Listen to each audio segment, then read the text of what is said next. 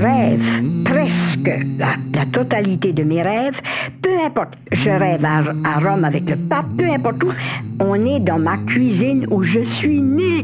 Mon, mon lieu de rêve, c'est le lieu de ma naissance. Fou, hein? Et j'y ai vécu les 20 premières années de ma vie. Portrait Express, Antonine Maillet. Antonine Maillet est née le 10 mai 1929 dans un petit village côtier du Nouveau-Brunswick qui s'appelle Bouctouche, où tout le monde parlait français autour d'elle. C'était une famille euh, moyenne. Euh, le père et la mère ont été enseignants, ça parle français, et très fiers de leur langue et de leur, euh, de leur situation d'acadien. Parce que c'est quand même étonnant, cette petite fille née dans un village comme ça, un village de pêcheurs là, à l'origine, et qui est devenue auteur connue internationalement. On peut se demander, mais pourquoi, comment? Quand on lit ces romans plus autobiographiques, comme On a mangé la dune, où elle met en scène son alter ego enfant, Radi, on voit déjà ce personnage-là veut écrire dit à un moment donné, euh, confronte un peu l'institutrice, puis dit euh, Moi, quand je serai grande, je serai auteur. À cette époque-là, le Nouveau-Brunswick n'était pas encore bilingue, c'était une province euh, anglophone. Les cours se donnaient en anglais, même dans les villages à majorité francophone assez étonnant quand on voit la maîtrise de, de la langue française qu'elle a acquis à travers le temps.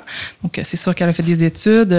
C'est une des premières euh, bachelières du Nouveau-Brunswick euh, dans les années 50, début des années 50. Elle a été diplômée euh, au, à Notre-Dame d'Acadie, qui était le seul endroit où les filles pouvaient étudier parce que l'Université de Moncton n'existait pas encore à cette époque-là. Elle est devenue religieuse pendant plusieurs années. pourquoi elle est devenue religieuse? C'est pas pour Dieu. Je suis désolée de le dire comme ça publiquement, mais c'est vrai. C'était pour sauver l'Acadie. Pourquoi? Parce que Mère Jeanne de Valois, justement, qui était mon mentor, qui a été celle qui m'a dirigée vers ses études plus tard littéraires, elle nous a dit, le jour de notre collation de grade baccalauréat, les quatre, les quatre premières bachelières de l'Acadie, peut-être que l'Acadie n'existera plus il se peut, elle a beaucoup de chances de survivre, mais beaucoup plus de chances de ne pas se rendre là. Mais ça dépendra de vous. Puis quand elle a dit vous, on a bien compris. Ça dépendra des femmes et ça dépendra de l'éducation. Une chose qui a beaucoup euh, influencé, je pense, l'écriture euh, d'Antonine Maillet, autant ce qu'elle écrit au théâtre euh, que pour les romans, c'est la tradition orale. D'abord, elle a fait sa thèse sur Rabelais et les traditions orales acadiennes.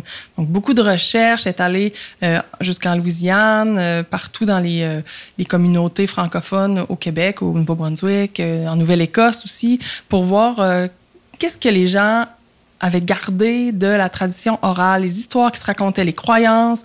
Elle a découvert que euh, on avait gardé en Amérique du Nord des expressions, des mots qui dataient de Rabelais, qui n'étaient pas dans le dictionnaire, qui n'existaient plus en théorie dans la langue française, mais qui existaient encore dans la bouche des gens. Puis euh, c'est ça. Puis je pense que ça l'a beaucoup fasciné. Puis ça a marqué toute son écriture par la suite ça a fait probablement qu'on on a gardé certains mots encore plus vivants grâce à elle. Les jeux sont donc faits en matière de prix. Antonine Maillet Goncourt 79, Pélagie la Charrette. Ce prix Goncourt est une sorte de revanche après l'ouvrier de la France de ses enfants d'Acadie. Vous savez, j'ai le goût de vous répondre. Mon père et ma mère, vous êtes vengés. Je connais pas par cœur toutes les médailles, les prix, les certificats honorifiques, mais euh, il y en a un quand même qui est assez marquant, c'est le Goncourt, le fameux Goncourt. Il y a une histoire que les gens connaissent un peu moins. Euh, c'est qu'elle a failli le gagner deux ans avant, en 77, avec euh, un roman qui s'appelle Les corps de bois. Finalement, elle a pas gagné parce que ils se sont dit, mais on peut pas donner le prix Goncourt d'un roman en français à quelqu'un qui écrit dans la langue d'avant Malherbe. Malherbe étant celui qui a vraiment amputé la langue de mots magnifiques, extraordinaires, dont on aurait besoin aujourd'hui, mais il n'existe plus. Mais il existe encore euh, et existait encore en Acadie. Puis c'est pour ça que Mme Mayel, qui les avait glanés un peu partout, euh, les a utilisés, elle, dans, dans son écriture. Euh, mais bon, ça l'a disqualifié tout à coup parce que c'était pas du français.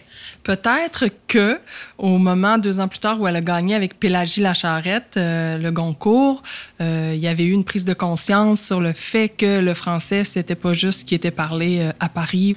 Je dirais que le plus grand legs d'Antonine Maillet et de, son œuvre, c'est d'avoir donné la permission à d'autres d'écrire dans leur propre langue.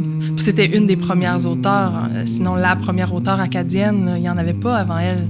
Il n'y avait pas vraiment de modèle acadien, mais il y en a eu plein après elle. J'imagine qu'ils sont un peu redevables.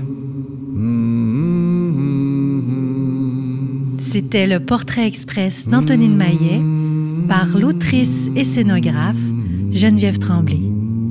À bientôt!